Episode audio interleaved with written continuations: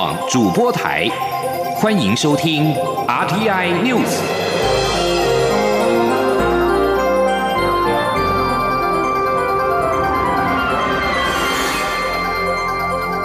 听众朋友您好，欢迎收听这节央广主播台提供给您的 RTI News，我是张顺祥。德国法院在二十四号判决一名前叙利亚情报人员共谋犯下违反人道罪，这是全球第一宗针对叙利亚总统阿塞德政府虐民行径的法律判决。四十四岁的贾里博被判四年半徒刑。因为他曾经在二零一一年秋天在叙利亚的杜马协助逮捕至少三十名的抗议者，并将他们送往大马士革的哈蒂博拘留中心。抗议者在那里饱受虐待。阿拉伯之春风潮在二零一一年三月十五号席卷叙利亚。至今已经超过了近十年。德国法院二十四号作出全球第一起大马士革政权压迫抗议者的相关判决。法官科佩形容叙利亚政权广泛并且系统性的镇压抗议者，而德国外长马斯乐见这项历史性的判决。他说：“这不只是对叙利亚境内的人，对许多人而言都具有高度象征意义上的重要性。”针对中国大陆国台办认为两岸交流要回到九二共识政治基础的说法，陆委会二十四号回应表示。交流并非单方面作为可以达成，对岸也要为两岸良性互动做出相对应的努力跟承担，在相互尊重、善意理解态度之下，正视台湾人民对于一国两制、九二共识等政治框架及负面作为的反对跟质疑。真正务实思考良善举措，才有助于逐步化解双方对立跟分歧。请央广记者王兆坤的报道。陆委会主委邱泰三在交接典礼时表示，两岸的交流在后疫情时代势必要恢复，期许双方未来能在务实面对正面效益前提下，积极推动交流。中国大陆国台办则以回到坚持九二共识的共同政治基础，作出回应。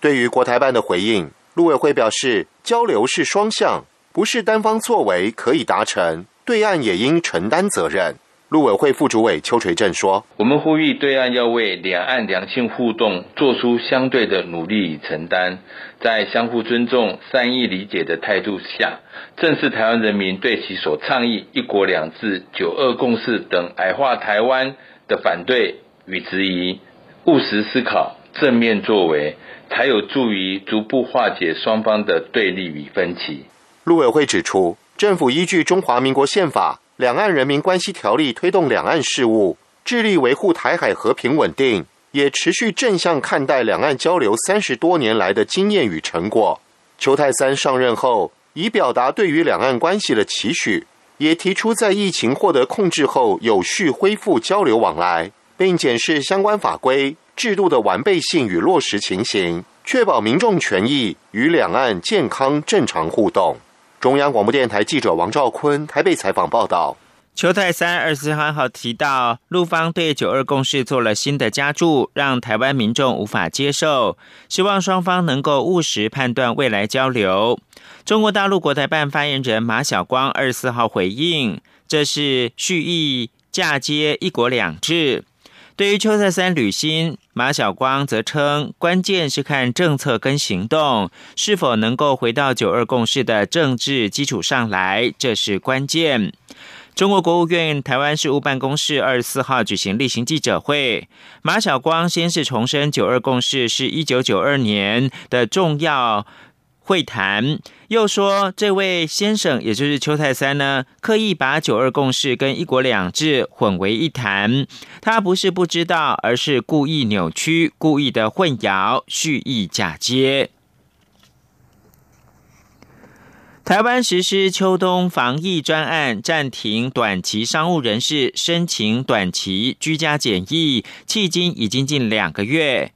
中央流行疫情指挥中心也在二十四号宣布，从三月一号开始恢复 COVID-19 低感染风险以及中低感染风险国家或地区的可入境人士来台湾从事短期商务，并可申请将居家检疫时间从十四天缩短为五到七天。此外，取得检验结果阴性报告之后，可以改为加强自主健康管理到入境后十四天，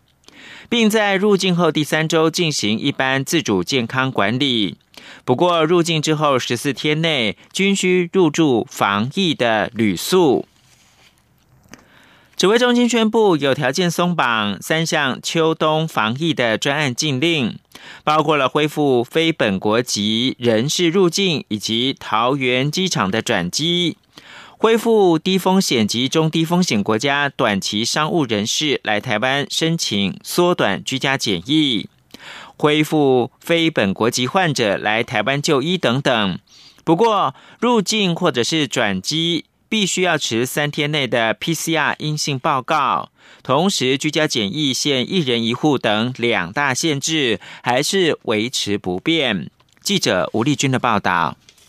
中央流行疫情指挥中心指挥官陈时中二十四号表示，考量全球 COVID-19 疫情于今年一月中旬攀上高峰后，已于近期趋缓，近一周新增确诊、死亡病例分别降至高峰期的五成及六成，对台湾的威胁也大幅降低，因此决定松绑三项与边境检疫政策有关的秋冬防疫专案。禁令包括恢复非本国籍人士入境及桃园机场转机，恢复非本国籍患者来台就医，同时恢复低风险及中低风险国家短期商务人士来台申请缩短居家检疫等。不过，陈时中也强调，松绑的禁令大多是回复到秋冬防疫专案实施前的规定，但其中最大的不同。则是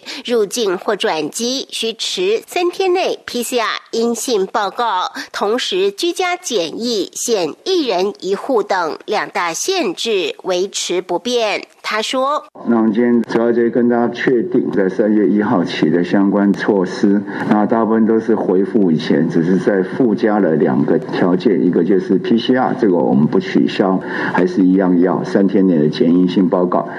那进来之后，居家检疫人仍然是要求要一人一户。此外，陈时中也宣布，去年十二月二十四号公告，参加大型集会活动的民众应全程佩戴口罩，期间除补充。水分外，禁止饮食。原定实施到今年二月二十八号止。考量目前各国陆续传出变异病毒株，为避免因办理大型活动而造成社区传播风险，因此相关禁令将从三月一号起继续实施。违者将由违反行为所在地的县市政府依《传染病防治法》第七十条第一项开罚。新台币三千元以上到一万五千元的罚款。中央广播电台记者吴丽君在台北采访报道。教育部在农历春节前宣布恢复开放境外生申请来台。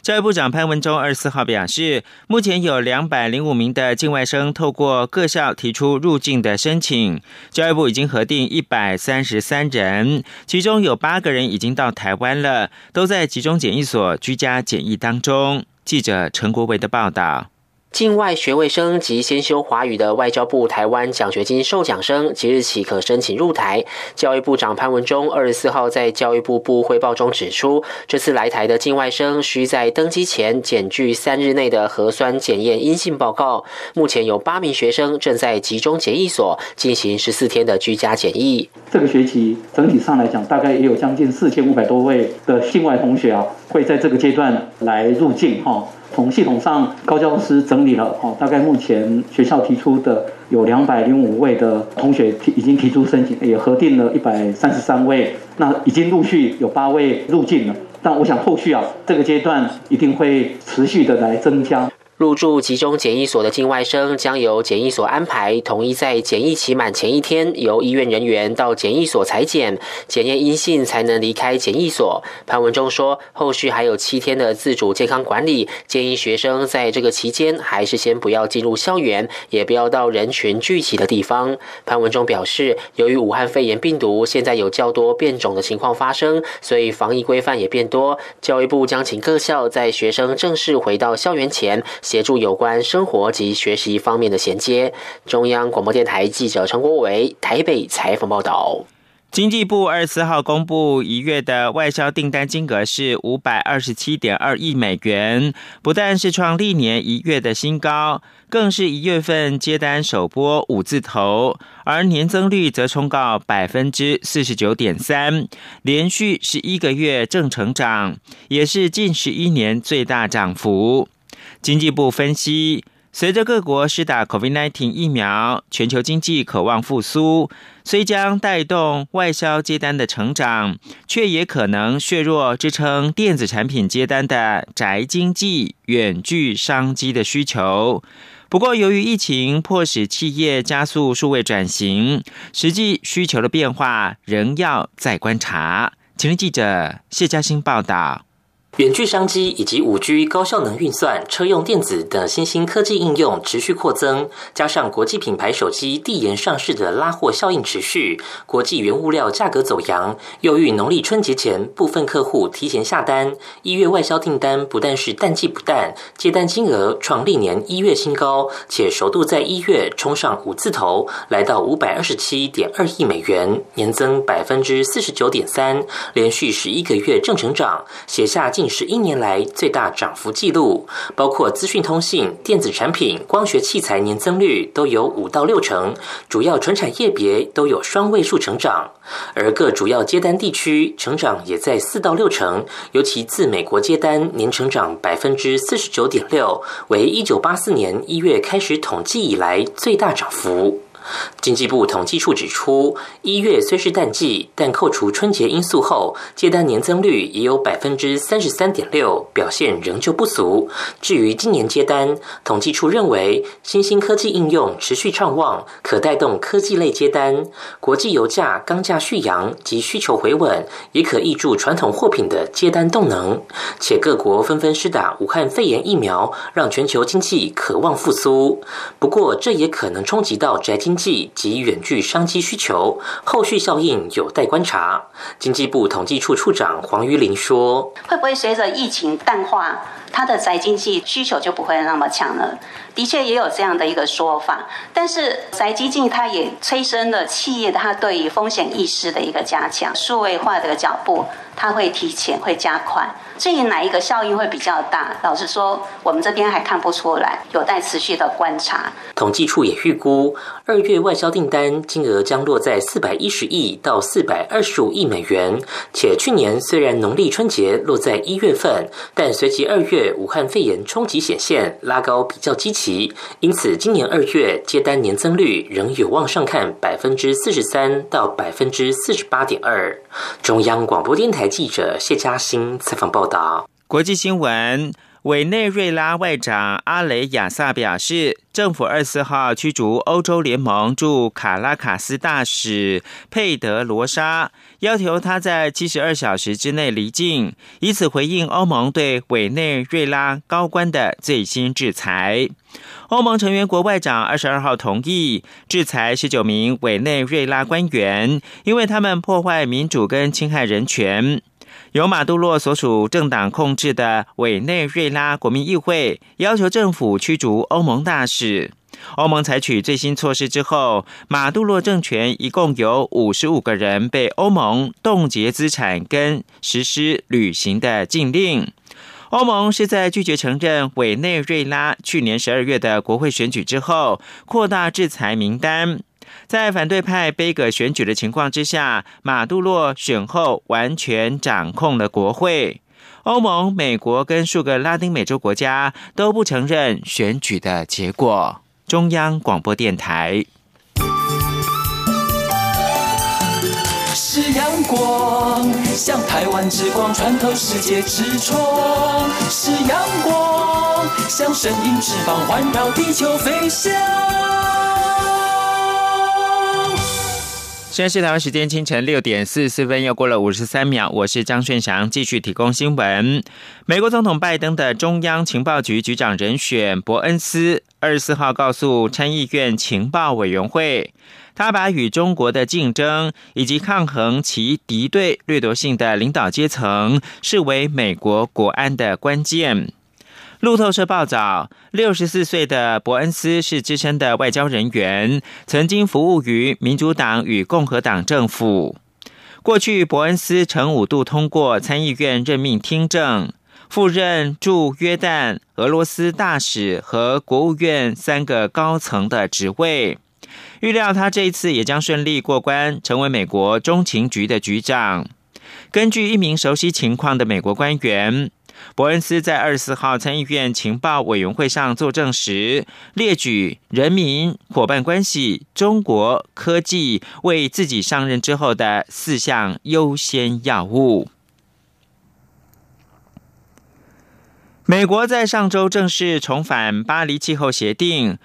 为全球对抗气候变迁重新注入到动能。但中国可能将成为美国总统拜登推动全球气候合作的一大难题。请听以下专题报道。一起听世界，欢迎来到一起听世界，请听一下中央广播电台的国际专题报道。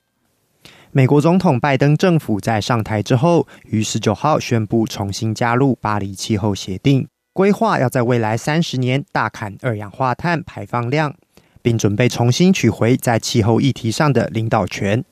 但在美中关系仍处于冰点之际，拜登要如何实现他的政见，在气候议题上与中国进行周旋，正面临重重难关。美国重返巴黎气候协定后，国务卿布林肯在他的声明中强调，气候变迁将成为美国国内外政策的重心，并将纳入各层级的双边及多边对话。布林肯也已经在先前表明，希望与中国在气候议题上进行合作。美国的重新归队，率领全球采取气候行动，而中国将是无法避免的合作对象之一。中国是全球碳排放最多的国家，在全球总碳排放的占比大约是百分之二十八。虽然在二零一五年巴黎气候协定中，中国承诺其碳排放在二零三零年会达到峰值，不过中国国家主席习近平去年宣誓要提前这个时程，并承诺在二零六零年将实现碳中和。然而，要如何实现碳净零排放，中国维持模糊态度。也有不少人质疑，北京在气候数据上灌水，且中国也没有表明是否会将碳排放的管制扩大到中国境外的地区，因为中国在海外投资了大批燃煤发电厂。这些不确定性都增加了拜登推动气候变迁政策的困难，可能也会让拜登的批评者有借口指控他无法强迫中国在气候变迁议题上负起责任。根据《华尔街日报》引述全球能源监测组织的报告指出，中国在二零二零年新建设的蓝煤火力发电厂，比去年世界各国的总和多出了三倍。而且，中国也计划资助多个国家新建数十座海外燃煤发电厂，这也将威胁全球对抗气候变迁的努力。拜登上个月签署行政命令。推动让美国不再资助国际组织进行化石燃料能源设施的建设。这项举动被认为是为了孤立中国，迫使中国停止投资海外燃煤发电厂，并绿化中国的一带一路计划。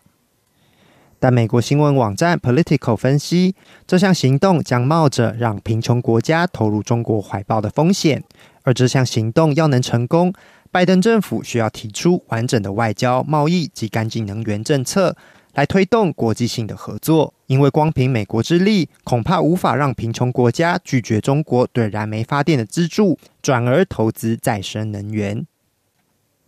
尽管美中双方都认定气候变迁是一个要互相合作的领域，但正值美中关系处于低点，而拜登政府又必须同时处理新疆人权、美中贸易、窃取智慧财产以及台湾等议题。但要把气候问题从这些议题中独立出来，将相当棘手。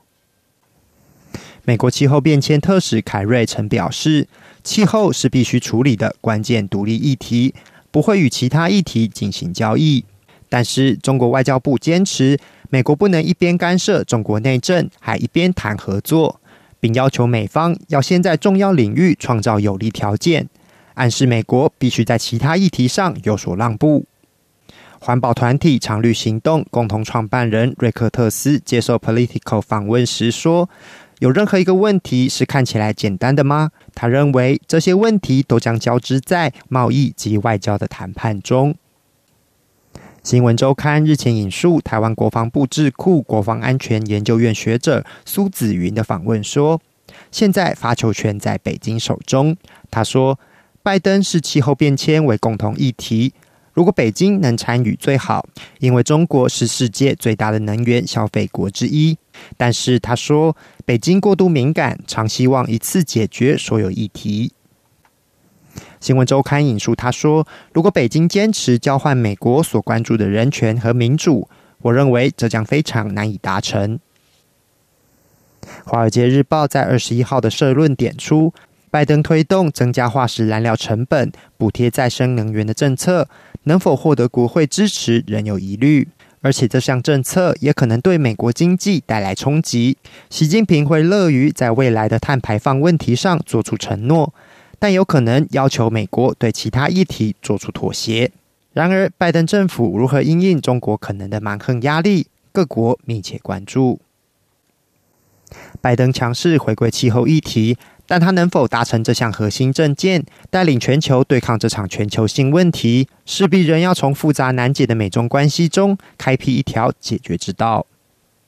以上专题由郑锦茂编辑播报，谢谢收听。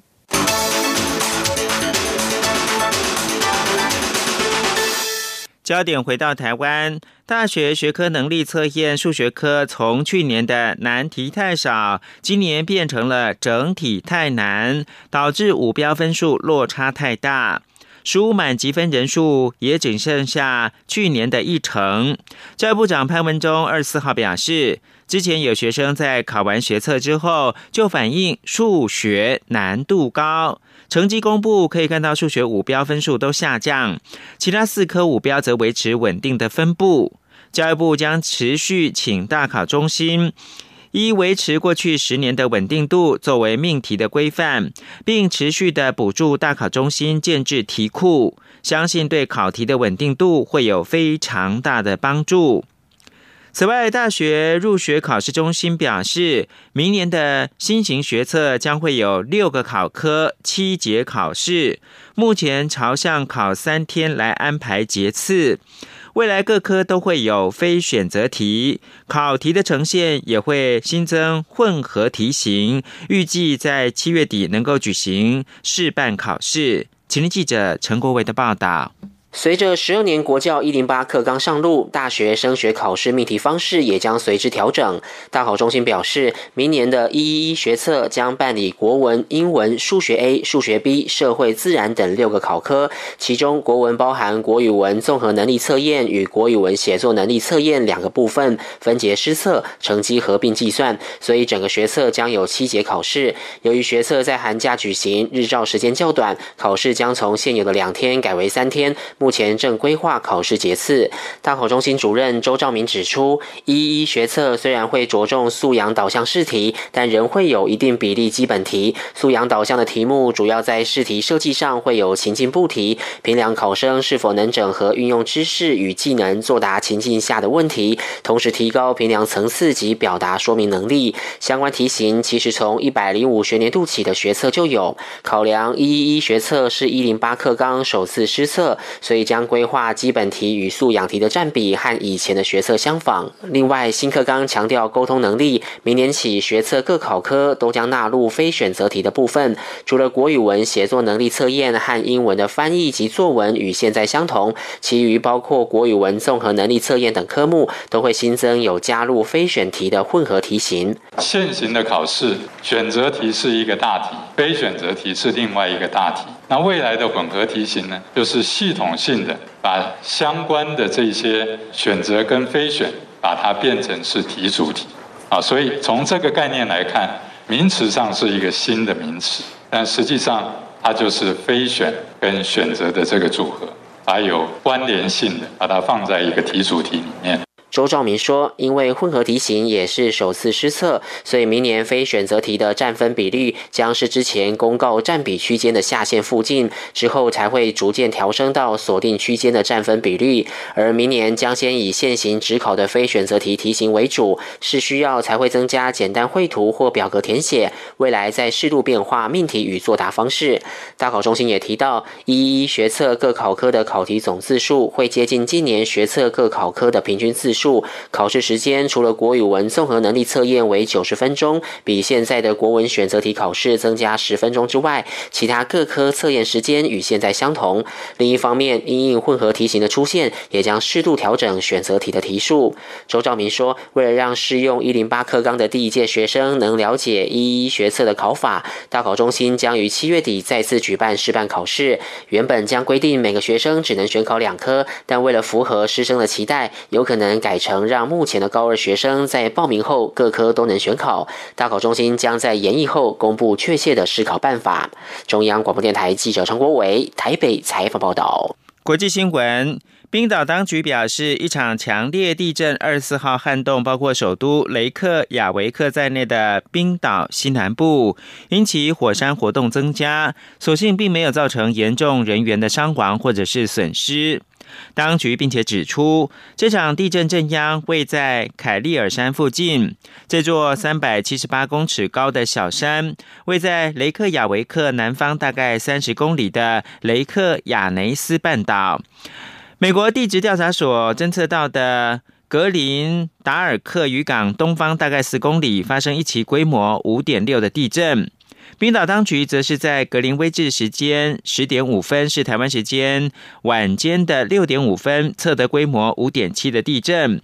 根据人在雷克雅维克的法新社记者，地震之后还可以感受到多次的震动，其中十二场规模超过四，中午时分仍持续的震动，而火山目前是没有喷发的迹象。根据美国食品及药物管理局二十四号公布的分析，交生集团研发的单剂疫苗可以安全有效的预防二零一九冠状病毒疾病。这种疫苗有望迅速获得批准。美国食品及药物管理局 FDA 官员在二十四号公布的文件当中表示，交生单剂疫苗在试验当中似乎安全以及有效。接种这支疫苗之后的十四天就可以开始产生防护力，但到二十八天之后，防范的重症的效果会更好。FDA 的科学家证实，对于防范中度及严重病症，交生疫苗整体保护力大概百分之六十六，而防范最严重病症的效力则达到百分之八十五，而且使用具安全性。交生疫苗只需要注射一剂，而不是两剂，可能有助于加速疫苗的接种。最后看到是法新社会诊官方的数据显示，截至格林威治标准时间二十四号十一点，也就是台湾时间二十四号晚间七点，全球至少超过两百四十八万人死于二零一九冠状病毒疾病，至少一亿一千两百零七万九千两百三十例确诊。疫情从二零一九年十二月在中国爆发，迄今全球至少有。六千七百八十万三千五百人被认为已经康复。美国仍然是疫情最严重的国家，